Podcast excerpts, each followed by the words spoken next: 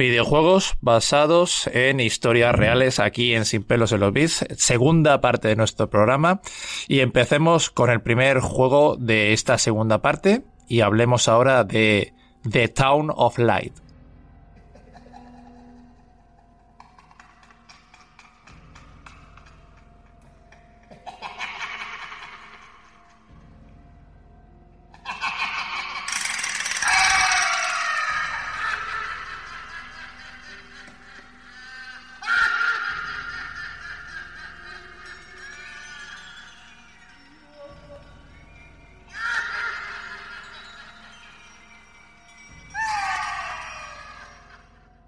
El siguiente juego tenemos a The Town of Light y es que el equipo desarrollador de este juego, una aventura de terror psicológico que nos pone en la piel de una adolescente esquizofrénica llamada René, que quiso ambientar su juego en el hospital psiquiátrico de Volterra, en la Toscana, tras una exhaustiva investigación sobre los métodos usados en los manicomios del siglo XX.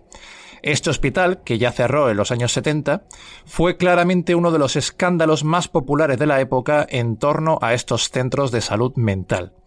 Lo que realmente ocurría en el psiquiátrico de Volterra era algo más cercano a lo que ocurre en las peores cárceles. Allí los médicos llegaron a encerrar a 5.000 pacientes solo por ser homosexuales o mujeres que buscaban la igualdad, entre otros. Estos individuos eran sometidos a terapias de electroshock, se les inducía el coma por medio de insulina, eran ratas de laboratorio que probaban determinados fármacos experimentales y venenos, y así un largo etcétera. Hasta había torturas en tanques de hielo para ellos. Los tétricos pasillos y las habitaciones desoladas de este edificio se pueden recorrer en este juego, en The Town of Light, mientras descubrimos la historia de la joven René. Bien, pues The Town of Light, de siguiente juego, ambientado en este en este hospital psiquiátrico, con todo lo que eso conlleva, todos los experimentos a seres humanos y, bueno, ya todo lo que he estado narrando que, desde luego a más de uno le va a poner los vellos de punta. Bien, pues Ángel, pues eh, ¿qué opinas sobre este de, The Town of Light? Bueno, pues que has tocado el tema de la esquizofrenia, ¿no?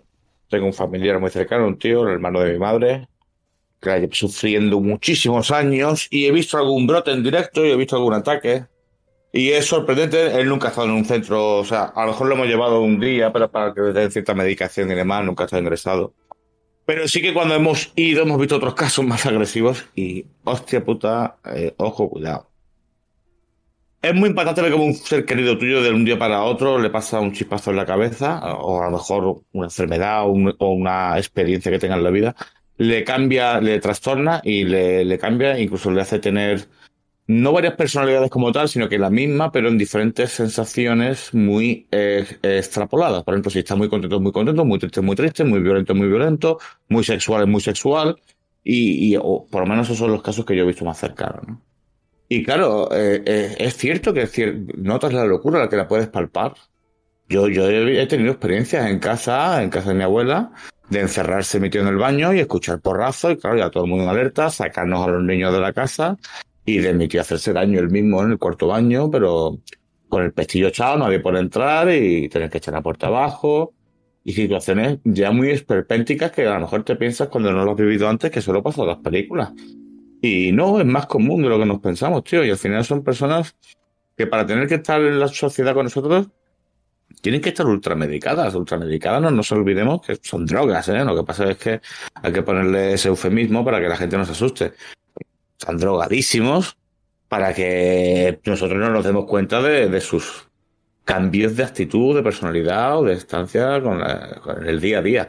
Y claro, cuando se representa en un juego, incluso puedes ver en un centro psiquiátrico, que yo no he estado, pero sí que también tengo un amigo que tiene un hermano, porque este sí que se drogó mucho y se terminó yendo la cabeza. Y yo lo he acompañado, lo he recogido y he estado allí varias veces. Y insisto lo mismo, he estado en una situación muy comprometida porque ves ¿Te está gustando este episodio? Hazte fan desde el botón Apoyar del podcast de Nivos. Elige tu aportación y podrás escuchar este y el resto de sus episodios extra. Además, ayudarás a su productor a seguir creando contenido con la misma pasión y dedicación.